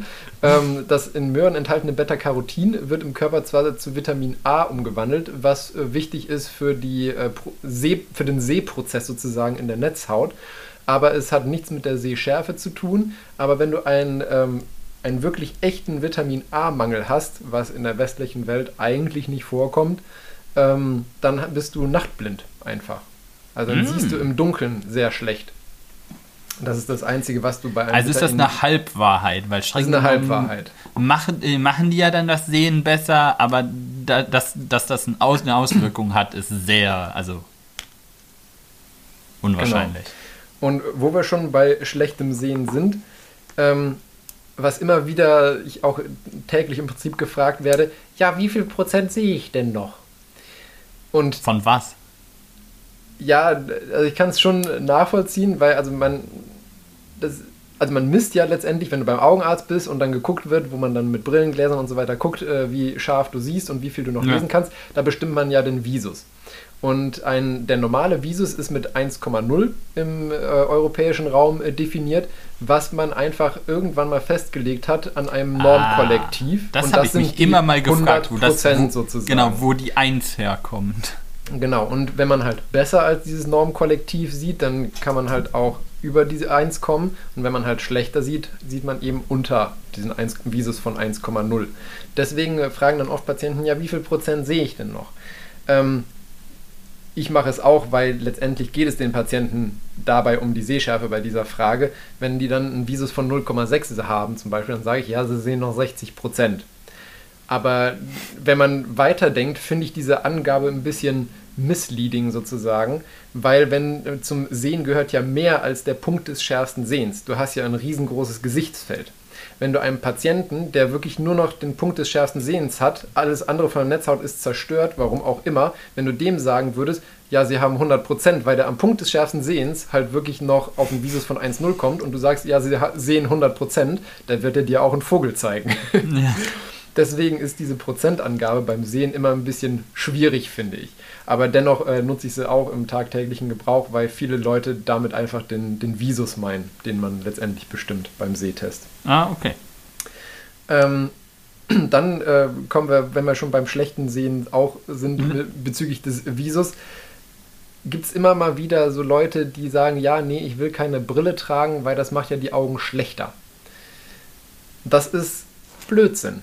Es gibt immer mal wieder ähm, die Meinung, woher auch immer, ähm, dass wenn Leute eine Brille tragen, die auf ihre aktuelle Refraktion, also auf die aktuelle Fehlsichtigkeit wirklich angepasst ist, dass die Augen dann schlechter werden.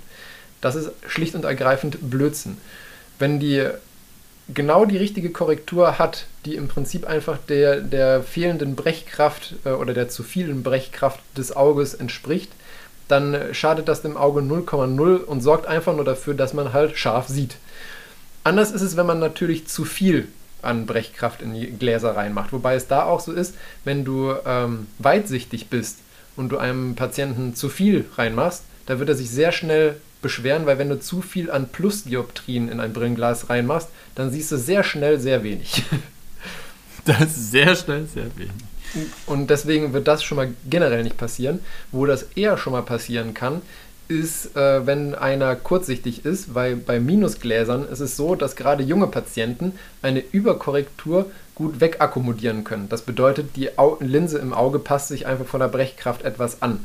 Deswegen ist es da wichtig, äh, gerade bei jungen Patienten gut zu refraktionieren und genau den Punkt zu finden, wo man dann eben auch fragt, ist, wird das Bild so noch besser, wenn man sozusagen mehr Korrektur gibt, oder wird es nur schwärzer und kleiner? Weil das dann nämlich das ist, was das Auge wegakkommodieren kann, aber das Bild wird nicht mehr schärfer. Von daher ist es so, dass eine passend angefertigte Brille macht keineswegs das Auge schlechter und dadurch wird auch nicht die, äh, die äh, Sehschwäche stärker irgendwie im Laufe der Zeit. Äh, damit hat die Brille überhaupt nichts zu tun. Und damit einhergehend auch äh, noch etwas, was mir sehr am Herzen liegt. Man kann Fehlsichtigkeit nicht wegtrainieren. Da gibt es ja immer wieder so Blödsinn mit irgendwelchen komischen so, so Schlitzbrillen und so weiter, wo das dann heißt, ja, wenn sie diese Brille zwei Stunden am Tag tragen, dann brauchen sie innerhalb von einem Monat keine Brille mehr. Oh, das hat halt ein gutes Quatsch. Schwurbelthema gemacht. Ja, das, das hatte ich ja schon mal als Schwurbelthema. Echt? Wo, ja, das aber da gab es ja kein, da gab's kein echtes Produkt dazu. Aber Sowas da hieß es aber. auch, dass man, wenn man das irgendwie täglich anwendet, man jegliche Fehlsichtigkeiten irgendwie korrigieren kann. Aber Das ist halt, möchte ich sehen. Ja, genau. Ah! Was ist das mit? Das ist halt vollkommener Blödsinn. Ja, ja, ich, ich hab's verstanden. Ja, ja. Ich, ist mir gerade selber passiert, das habe ich nicht mit Absicht gemacht. Ach Gott. Und ähm, kommen wir nun noch zu den zwei kleinen Experimenten, die ich mitgebracht habe. Weil jeder Mensch hat, ähm, also die, diese Experimente bringen nicht wirklich viel an, an Mehrwert für den Alltag, aber ich finde es einfach mal ganz lustig auszuprobieren. Äh, kann jeder jetzt gerne sozusagen beim, beim Zuhören, wenn er die nötigen Utensilien zur, zur Hand hat, ähm, mitmachen. Ähm, für den Erstversuch brauchst du tatsächlich einfach nur ein Blatt Papier, irgendwie DIN A4-Blatt oder so. Und wenn man das jetzt ähm, einfach der Länge nach einmal aufrollt zu einer Röhre, ungefähr bis zu einem Durchmesser von. Welcher Länge nach? Der, also an der kurzen Seite aufrollt zu einer Rolle. Ungefähr auf einen Durchmesser von, von so einer Pappröhre von, von einer Klopapierrolle, einer leeren. Ach so, so groß, okay. Genau, also brauchst du nicht eng, brauchst du nicht eng zusammenrollen. Sag das doch. Okay. Genau. Und wenn das nimmt man jetzt mit beiden Händen Ja. und im Prinzip wie so ein Fernrohr und hält es an ausgestreckten Armen vor sich Ja. und dann lässt du beide Augen offen und Ja. verschiebst das Ganze dann so, dass du meinst, mit beiden Augen durchschauen zu können oder dass du halt ein Bild siehst. Ja. So, und jetzt schließ mal beide Augen abwechselnd. Mit einem Auge kannst du noch durchgucken, mit dem anderen schaust du sozusagen dran vorbei. Mit welchem Auge schaust du durchs, durch die Röhre und mit welchem schaust du vorbei? Ah, lustig. Mit dem rechten schaue ich durch und mit dem linken vorbei. Ja, dann ist dein rechtes Auge das dominante Auge. Jeder Mensch, Ja, und das ist mein schlechteres. Jeder Mensch hat ein Führungsauge, was sozusagen die primäre Seharbeit ähm, übernimmt. Es erklärt, Und- warum ich dauernd gegen Dinge laufe. Vielleicht bist du einfach nur trösselig, das kann auch sein, ne? Ich wollte gerade dafür eine Erklärung wissen. ja. Nee, und bei den meisten Menschen ist es tatsächlich auch das rechte Auge. Okay. Und ähm, ja, letztendlich bringt es nicht viel an, an Mehrwert, bis darauf, dass eben Fehlsichtigkeiten, wenn sie auf dem dominanten Auge auftreten, auch als schneller bemerkt werden und als störender empfunden werden in der Regel. Weil das Okay. eben das, das Auge ist, was das Gehirn beim Sehen präferiert. Mhm. Ähm, für das zweite Experiment kannst du direkt das Blatt Papier wieder nehmen. Und ähm, dann brauchst du noch einen Stift. Und auf dieses Blatt Papier malst du jetzt, sage ich mal, relativ mittig ähm, von, äh, von dem Blatt sowohl ein kleines Kreuz als auch einen Punkt. Ungefähr im In Abstand von, ungefähr im Abstand von 12 Zentimeter. oben drüber, daneben. Nee, so parallel, also waagerecht nebeneinander. Also ich nehme die lange Seite, gucke auf dieses Blatt und mache dann so eher etwas linkslich und äh, linkslich das Kreuz und etwas rechtslich den Punkt. Genau, und sowohl das Kreuz als auch der Punkt sollten äh, nicht größer als 1,5 Zentimeter sein. Muss ich den Punkt ausmalen? Musst du nicht. Ah, Ich mache das. So, und der ähm, Ja. auf, auf der rechten Seite, das hätte ich vielleicht vorher sagen sollen, auf der rechten Seite sollte der Punkt sein, auf der linken Seite das Krei der Kreis, aber du kannst das Blatt Papier auch umdrehen, wenn du es nicht so haben solltest. Alles gut. Eindeutige Instruktion. Genau. Jetzt schließt du das rechte Auge. Ich ich soll jetzt drauf gucken. Okay. Genau, du, du sollst drauf gucken und schließt du das rechte Auge Ja. und schaust nur noch mit dem linken Auge auf das Kreuz. Ja. Und jetzt musst du das Blatt vor dich halten und langsam vor und zurück bewegen. Bezieh- Beziehungsweise bei, bei dir wahrscheinlich eher ein bisschen. Der, erstens ist es zu schnell, was du da gerade machst. Und zweitens würde ich in deiner Position eher ein bisschen auf dich zubewegen, weil ungefähr im Abstand von 45 Zentimeter solltest du bemerken, wenn du aufs Kreuz guckst, dass irgendwann der Kreis verschwindet in deinem peripheren Blickfeld. Das ist weniger als 45 Zentimeter. Ja, ich probiere das gerade aus. So. Ja. Genau, und irgendwann hast du eben ein, eine Entfernung zum Auge äh, erwischt, wo du dann, wenn du auf das Kreuz guckst, im peripheren Blickfeld den Kreis nicht mehr wahrnehmen kannst. Ja. Und damit hast du in deinem Auge deinen blinden Fleck sozusagen nachgewiesen. Weil jeder Mensch hat in seinem Auge ja auch einen blinden Fleck, was äh, absolut äh, ungefährlich ist, beziehungsweise auch gut so ist, dass der da ist. Weil der sich an, als würde das Piraten aushändigen. Hier, der blinde Fleck. Nee, weil äh, der blinde Fleck ist nichts anderes als der Ort, wo letztendlich die äh, Nerven gebündelt als Sehnerv den Augapfel verlassen. Und dadurch, dass da halt der Nerv den Augapfel verlässt, ist da kein Platz für irgendwie äh, Fotorezeptoren in Form von Stäbchen oder Zapfen, sodass man da einfach nichts sehen kann. Ist aber absolut normal. Ja, irgendwie muss das auch regeln, ne? Aber offensichtlich, wenn da die bei von beiden Augen die Sichtfelder sich überschränken ist, das fällt das nicht so auf. Nö, genau, also das, das Gehirn weiß ja sozusagen, dass da Ja. ein blinder Fleck ist, deswegen nimmst du den nicht wahr. Clever von das, dem Gehirn. Genau, weil das Gehirn halt Sachen, die immer da sind, einfach irgendwann ignorieren kann. Zum Glück. Das wäre ja voll nervig, wenn du dann immer da ein Na, lustig. Ah. ja. Das war mein Thema, das Auge. Ja, okay, mit Mitmach, mit Mitmachteil. genau. Okay. Teilweise was gelernt. Teilweise was gelernt, genau. Ähm, ja, damit bin ich durch. Angesichts der, der fortgeschrittenen Zeit würde ich fast überlegen, ob wir das Programm ein bisschen kürzen, oder? Also ich habe nicht mehr viel. Ich bin, also ja, ach so, das mit dem, ja, ja, das. Weil äh, du hast ja noch zwei Themen und ich habe noch das Kommentar, dann würde ich sagen, dass, dass du eins von deinen streichst und ich mich kurz fasse. Ja, wir machen dann, die, ich, ich verschiebe den Schwurbel, der bleibt uns ja, das ist nichts Ja. Kritisches. Okay. Ich finde, die Lounge Traditions passen einfach ganz gut, weil ich eben mit Ingenuity rumgeeiert habe. Und das ist einfach ganz nett und klein, da sind wir auch ganz schnell durch. Also die, die Lounge Traditions. Und zwar, so das, das ist so tatsächlich, war das ein Post von der, von der ESA und so quasi die Road äh, zum Rocket Lounge. Und zwar ist der erste, äh, eine, ein- also eine neue Tradition ist der erste Schritt, nämlich äh, die ähm, Astronauten äh, unterschreiben die äh, Booster oder einen der Booster, also verewigen sich da drauf. Das macht in dem Sinne ja Sinn, weil die ja mit der, bei SpaceX reused werden. Also die bleiben ja dann da drauf. Stimmt. Das heißt, für jeder, jeden Service, den dieser Booster macht, dann sammelt sich da halt Namen drauf an. ja, sehr cool.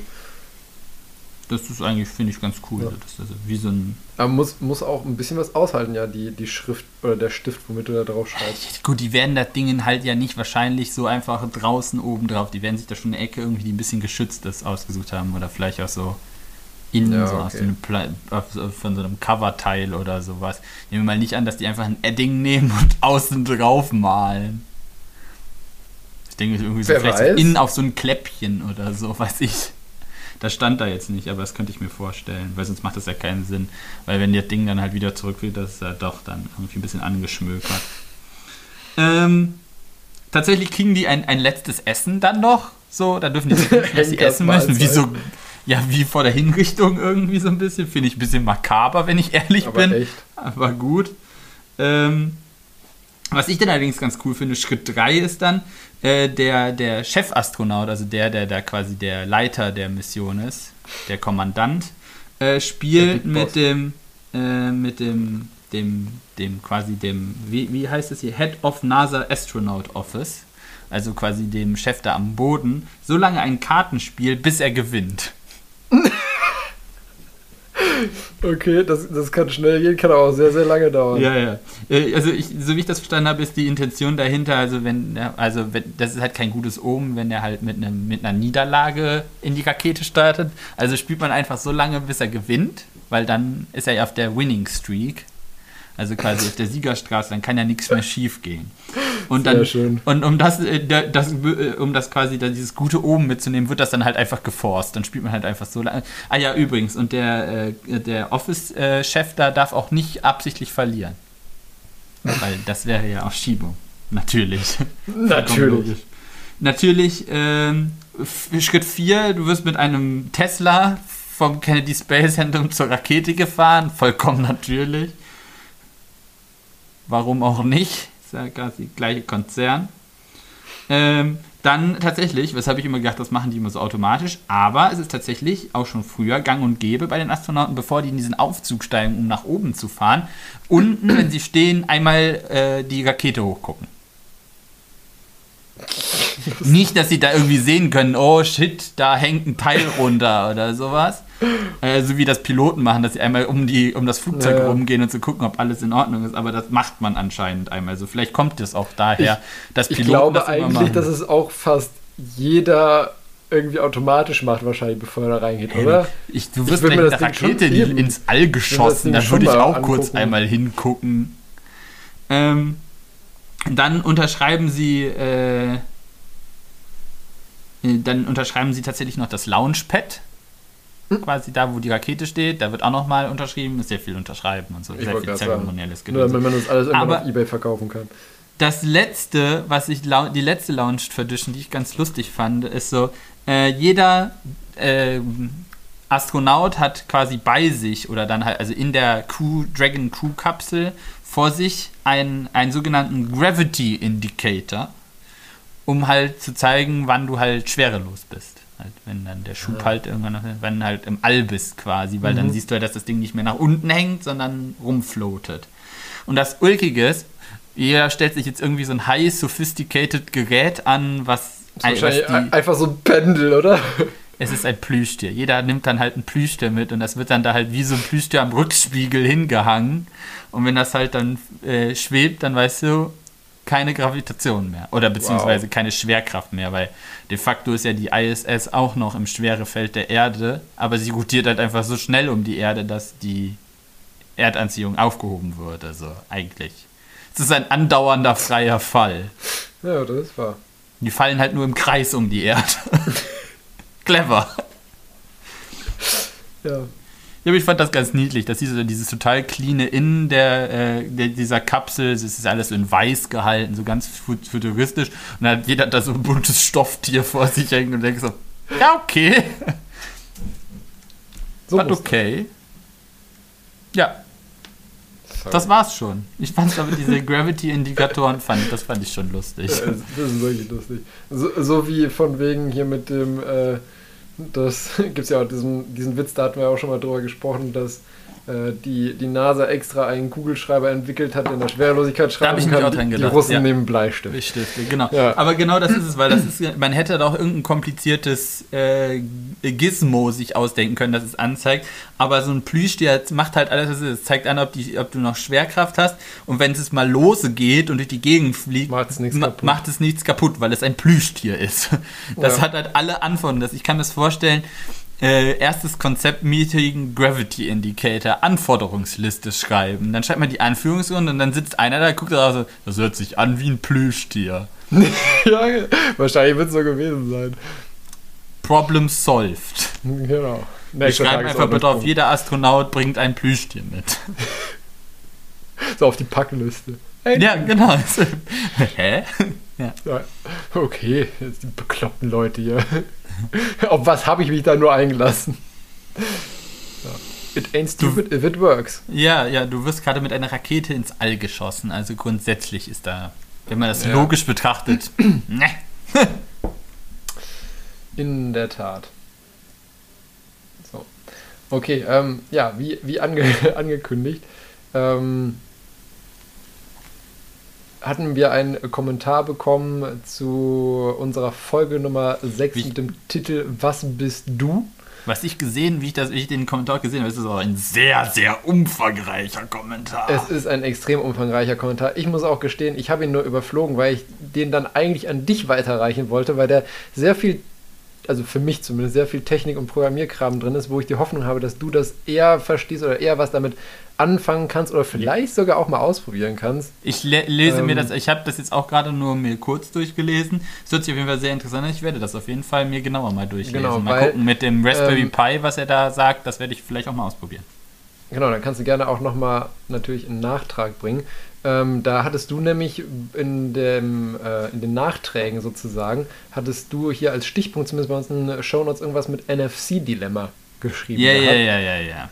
Ich weiß leider nicht mehr hundertprozentig, was dein NFC-Dilemma war.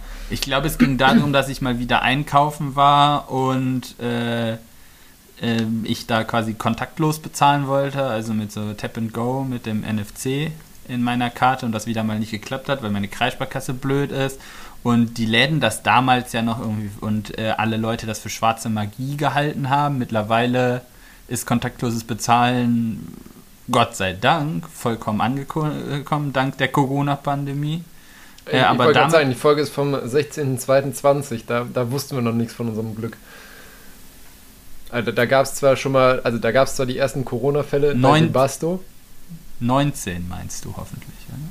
Nein, Nein, 16. zweiter 20, achso, 20, ja, okay. Genau. Ja, genau. Aber da war das nämlich, und da habe ich mich fürchterlich drüber aufgeregt. Und äh, da wollte ich mal mit Mythen gegen NFC aufräumen oder sowas. Also zumindest das mal ein bisschen, da ein bisschen Werbe, die Werbetrommel für rühren. Dass das cool ist. Ja, genau. Und da hat, wie gesagt, unser werter Zuhörer, ähm, es tut mir leid, dass wir erst jetzt darauf eingehen, ähm, hat dann aber einen sehr ausführlichen und interessanten Kommentar verfasst, äh, was denn alles eigentlich mit NFC-Tags und so weiter möglich ist. Und äh, dass er damit auch ganz, ganz lustige Spielereien äh, macht. Er, und das ist da eben so NFC-Chips ähm, im Prinzip relativ günstig im Internet gibt mit einer gewissen Speicherkapazität und er das Ganze dann unter zum Beispiel unter Sticker packt und die dann in der Stadt verteilt, um dann mit äh, wildfremden Leuten sozusagen dann eine Schnitzeljagd zu machen oder denen da kleine äh, lustige Online-Games ähm, zu kredenzen, sage ich mal. Neat, Und, ja. Genau, und Das ist äh, eine dann, gute Anwendungsmöglichkeit dafür. ja, und dann geht er eben noch auf ein paar andere Sachen äh, ein, die man so im eigenen Haushalt und so weiter äh, machen kann mit RFID und NFC und so weiter. Da bin ich aber so ein bisschen, um ehrlich zu sein, ähm, ausgestiegen. Was ich auch sehr cool fand tatsächlich, da hatte er einen Kumpel, der sehr viel Schallplatten hat, aber auch viele Schallplatten einfach nur aus Raritätsgründen oder so halt einfach sammelt und die nie abspielt, damit sie eben nicht verschleißen, was ja ein Problem der damaligen Schallplatten war. Und er hat dem dann ähm, auf diese Schallplatten, die er nur zum Sammeln hat, halt so einen Sticker gemacht mit einem NFC-Chip, wo dann, wenn du das scannst mit deinem iPhone, direkt äh, zu seiner Nextcloud äh, dieses Album dann abgespielt wird. Das ist dann natürlich schon wieder so ein cooles, Also Gimmick eigentlich. Die L LPs äh, verschleißfrei gemacht. Genau, im Prinzip schon. Das ist natürlich nett. Und da sind lauter so viele lustige Spielereien. Ähm, ich, ich kann und äh, aufgrund meines Hintergrundwissens nicht auf alles irgendwie adäquat eingehen, glaube ich. Aber wie gesagt, du kannst dir das ja auch mal durchlesen und wenn da irgendwas Interessantes dabei ist oder auch du irgendwas mal ausprobierst, dann kannst du es ja gerne mal nachreichen äh, zu gegebener Zeit. Aber ich finde es auf jeden Fall cool, dass sich einer von unseren Zuhörern mal wirklich sehr viel Zeit anscheinend genommen hat. Und Das ist so wirklich eine mitten in der Nacht. Nachricht. genau, ja, das also- finde ich auch, das, das sollten wir auch würdigen und das werde ich dann auch für die nächste Folge mal ein bisschen aufbereiten und mal ein bisschen durcharbeiten, weil Ja. da hat sich jemand wirklich viel Mühe gegeben. Genau, Äh, fand ich auf jeden Fall sehr cool, dass wir das noch tatsächlich zu dann doch ergänzen. mal, Das genau, sollten wir dann auch weiterreichen. ein, äh, Ich nehme mal an, dass wir das dürfen. Ja. Ist ja auch für alle lesbar. Na gut, so ist ja, steht ja auch nichts irgendwie, Ja, also persönliches, also so mit Namen und sowas. Das könnte Nee, man ja. genau. Ja, das wollte ich nur so als zwischendurch eigentlich nachreichen. Dadurch, dass wir jetzt sehr viel davor gelabert haben, würde ich sagen, machen wir dann Schwurbel dann einfach äh, nächste Woche. Ist auch Boah, der fällt ja nicht äh, nicht durch, nächste ne? Woche, nächste Folge. Genau, Schwurbel, Schwurbel wird nie alt. ähm, Leider nicht. leider nicht. Und, Ich komme da gar nicht hinterher. Mir wird Ja. da auch relativ häufig eben was zugetragen und dann, äh, das, Ja, das schreibe ich mir Schwurbel- mittlerweile alles Schwurbel auf. zugetragen als mir. Lustig. Aber ist ja gut, dann, dann geht, uns, geht uns der Stoff nicht aus. Ja, nee, und ähm, deswegen würde ich dann sagen, verschieben wir das auf nächste Folge und ich würde sagen, dann bringe ich uns mit dem humoristischen Rauskehrer raus, oder? Kehr uns raus. Okay. Also, medizinische Fakultät, Präparationskurs. Eine Studentin schneidet und präpariert schon eine Zeit lang am besten Stück einer männlichen Leiche herum. Kommt irgendwann der Professor vorbei und meint so, suchen Sie da irgendetwas? Antwortet die Studentin, ja, den Knochen. Der Professor schüttelt nur den Kopf und meint, also das mit dem Medizinstudium würde ich mir ja nochmal überlegen. Aber Ihren Freund, den sollten Sie behalten.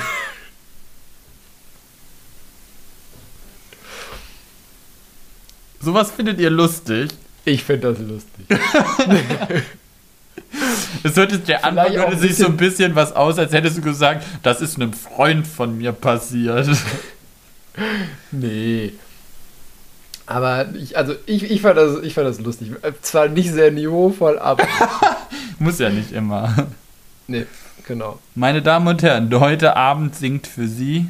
Das Niveau. Ja, danke. Gut, ähm, ja.